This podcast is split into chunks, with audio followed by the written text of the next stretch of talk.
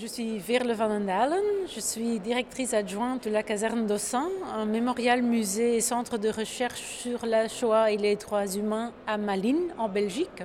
Et je suis la curatrice, co-curatrice de cette expo Fake Images. Alors nous sommes ici au vernissage de l'expo Fake Image euh, à l'ONU, une expo qui dure euh, près d'un mois et c'est à l'occasion de la commémoration euh, des victimes de l'Holocauste. Vous êtes la curatrice de cette expo.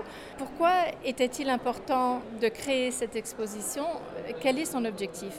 En fait, l'idée derrière cette exposition, c'était que Arthur Langerman, un survivant belge de la Shoah, nous a contactés avec euh, sa collection. Il nous a parlé de sa collection des images des objets antisémites il voulait que nous on les montre à Malines au musée, donc cet endroit historique d'où ont été déportées 25 euh, 843 personnes juives et roms pendant la Deuxième Guerre mondiale, dont les parents de Arthur Langerman lui-même. On s'est dit, c'est pas évident de mettre dans une expo des images tellement horribles, des stéréotypes antisémites qui ont joué un rôle dans la propagande raciste, euh, dans cette idéologie nazie qui a mené à ce génocide. Donc on a voulu faire une expo avec les images, mais en étant sûr que l'expo aiderait nous tous à déconstruire comment ces images ont pu fonctionner, les mécanismes derrière ces images. Donc on voulait que l'expo montre les images, mais que les mécanismes derrière, comme propagande, comme théorie de complot, euh, les préjugés, les stéréotypes, comment ça fonctionne, on voulait l'expliquer. Et on l'a expliqué dans l'expo avec des exemples contemporains qui sont à la fois euh, des exemples des cas antisémites, mais aussi des cas de discrimination, de racisme, pour qu'on comprenne que ces mécanismes qui ont fonctionné dans le passé fonctionnent encore aujourd'hui et qu'aujourd'hui on doit être euh, plus muni contre ça, être plus conscient de ces mécanismes et le plus qu'on sait, le plus qu'on a des idées de qu'est-ce qu'on peut faire. Alors on sait que tout le monde a des préjugés et que tout le monde a des idées stéréotypes. Que faire alors? Vraiment des conseils très pratiques, très euh, facile à suivre, à retenir. Vous parlez d'images euh, qui illustrent et à partir desquelles on arrive à, repérer, à identifier et en fait elles sont quelque peu pédagogiques en fait pour reconnaître ces mécanismes euh, de la haine quelque part. Alors euh, est-ce que vous avez une image particulière qui vous a peut-être le plus frappé et que vous pouvez décrire justement pour illustrer? L'image qui me marque très fort, c'est l'image des humains qui sont déshumanisés, qui sont dessinés comme un animal ou qui ont des traits d'un animal et qui sont laides, qui sont sales, qui sont obscures, qui nous font peur, qui vraiment ont un effet sur nos émotions quand on les voit. Ça sont des images qui me choquent profondément parce que si on n'attribue plus l'humanité un autre être humain, c'est quelque chose de très grave et ça facilite énormément le fait que on fait une division entre nous et eux. Et eux deviennent alors des animaux et pas des animaux à aimer, mais des plagues, des insectes, des animaux dont on veut se débarrasser. Et alors quand on sait ce qui s'est passé pendant la Shoah, une génocide, et on voit l'impact de cette propagande qui fait que une partie de notre population est dessinée comme des insectes, comme une plaque, comme quelque chose qu'on doit tuer, ben c'est extrêmement choquant.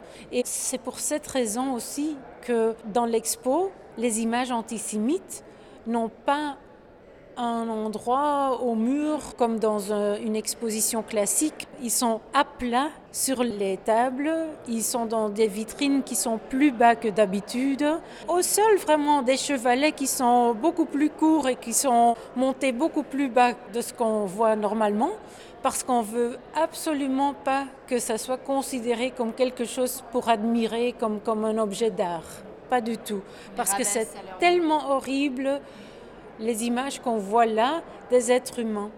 Et en fait, l'image favorite c'est plutôt les images réelles des juifs, les images vraies, les photos qu'on montre, la diversité du monde juif, parce que quand on voit ces caricatures, ça n'a rien à voir avec ces photos des juifs qu'on trouve partout dans le monde. Ça n'a rien à voir. Il n'y a aucune référence à faire entre ce qu'on voit là. Cette déshumanisation, en fait, c'est euh, un premier pas, un premier mécanisme pour arriver ensuite à, exécuter le génocide qui a été fait plus tard. Ben oui, c'est pour ça qu'on a aussi dans l'expo la pyramide de la haine qui a comme sommet, on voit génocide, mais en bas, c'est vraiment nos pensées, notre comportement, le fait qu'on utilise un langage qui déhumanise, le fait qu'on utilise des images qui déshumanisent l'autre, qui font une, distinction, qui polarisent entre euh, euh, les êtres humains. Et c'est extrêmement important qu'on se rend compte que c'est beaucoup plus facile de réagir quand on est en bas de cette pyramide que quand on a monté jusqu'au niveau de la génocide, de la violence. Donc, Pourquoi Parce que dès qu'il y a déjà un régime qui est instauré, qui fonctionne basé sur cette violence, cette discrimination, cette déshumanisation, qui est en train déjà de tuer des gens, on entre dans une génocide, à ce moment-là, c'est beaucoup plus difficile de réagir que si on réagit quand il y a une image qui déshumanise et quand on dit voilà, c'est pas normal qu'on fait un dessin d'un être humain de cette façon-là, qu'on utilise ce genre de mots pour parler des autres êtres humains. Et à ce moment-là, c'est plus facile de réagir. Et donc, c'est extrêmement important qu'on est tous au courant de tout ça. Alors, on voit aujourd'hui, vous l'avez dit, de toute façon, l'expo, elle vise en fait à, sensibiliser par rapport à comment euh, ces, ces mécanismes et ces images s'appliquent au contexte aujourd'hui. Est-ce que vous pouvez nous donner un exemple, par exemple, de, on est dans des sociétés qui sont, on est à un moment assez polarisé dans nos sociétés. Alors, est-ce que vous pouvez nous donner un exemple justement de comment ces images s'appliquent aujourd'hui ou d'images qui circulent aujourd'hui qui emploient les mêmes mécanismes et véhiculent les mêmes euh, théories de complot, etc. Ben, euh, choisir juste une image, c'est assez difficile, mais le plus important pour moi, c'est qu'on donne des outils aux gens pour se rendre compte eux-mêmes qu'ils sont capables de démasquer l'antisémitisme, la discrimination, le racisme et qu'ils soient au courant et, savent quand ils sont confrontés avec la théorie de complot, la propagande, c'est pour ça qu'on a fait des checklists où les gens, quand ils ont une image, ils se, disent, bon voilà, est-ce propagande, est-ce théorie de complot? Il y a dix phrases, si on barre plus que la moitié des phrases, ben, probablement il s'agit de théorie de complot, il s'agit de propagande. Alors, dernière question. Votre spécialité au, niveau de vos études était le retour des Juifs et la réintégration. Et quelque part, c'est la réconciliation. Alors aujourd'hui, on se retrouve dans un monde qui est très polarisé. Quels conseils apportez-vous? Ben, Ce qui s'est passé après la guerre, le retour des Juifs chez eux, c'est pas forcément une histoire hyper positive. Ça a été extrêmement dur et il n'y avait pas beaucoup d'attention s'il y en avait déjà pour ces survivants qui sont retournés et qui ont beaucoup, beaucoup de cas, pas même pu vraiment retourner, qui ont encore immigré vers des autres endroits pour avoir un futur. Donc, euh, c'est extrêmement euh, choquant aussi de voir qu'après la Shoah, ces survivants, qui sont très peu nombreux, ont été confrontés avec l'antisémitisme parce que exactement ça a duré tellement longtemps que cette propagande antisémite a été bon ton, que ça a été euh, partagé partout, que c'était partout dans la vie sociale quand les survivants sont retournés, qu'il y a même des gens qui se sont vus confrontés avec des questions, mais allez, vous êtes retour, euh, ben, on ne vous attendait plus et euh, on doit faire que vous êtes envoyé à un camp de concentration. Vraiment des choses extrêmement choquantes qui ont eu lieu après-guerre. Ça a pris énormément de temps avant que le monde réalise que la fin de la Deuxième Guerre mondiale, c'est pas du tout la fin du traumatisme et de la peine de ces gens qui ont été persécutés et qui se sont retrouvés avec des familles décimées, s'il y en avait encore quelqu'un appelé famille après la guerre. Donc je crois que là, oui, c'est une histoire de reconstruction, mais c'est aussi une histoire d'une société qui, qui, n'a pas compris combien ces survivants ont souffert et donc pour beaucoup d'entre eux, ça a été la silence. Ils se sont mis au travail et ils se sont mis dans des professions pour ne pas y penser.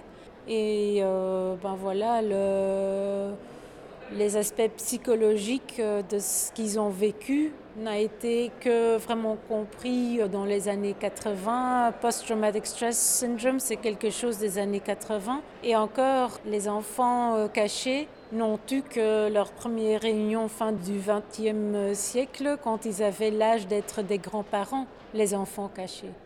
Donc ça a été quelque chose qui a été négligé et euh, ça a été une reconstruction plutôt personnelle et pas du tout euh, au niveau de la société et du tissage en fait. Donc ça a mis du temps.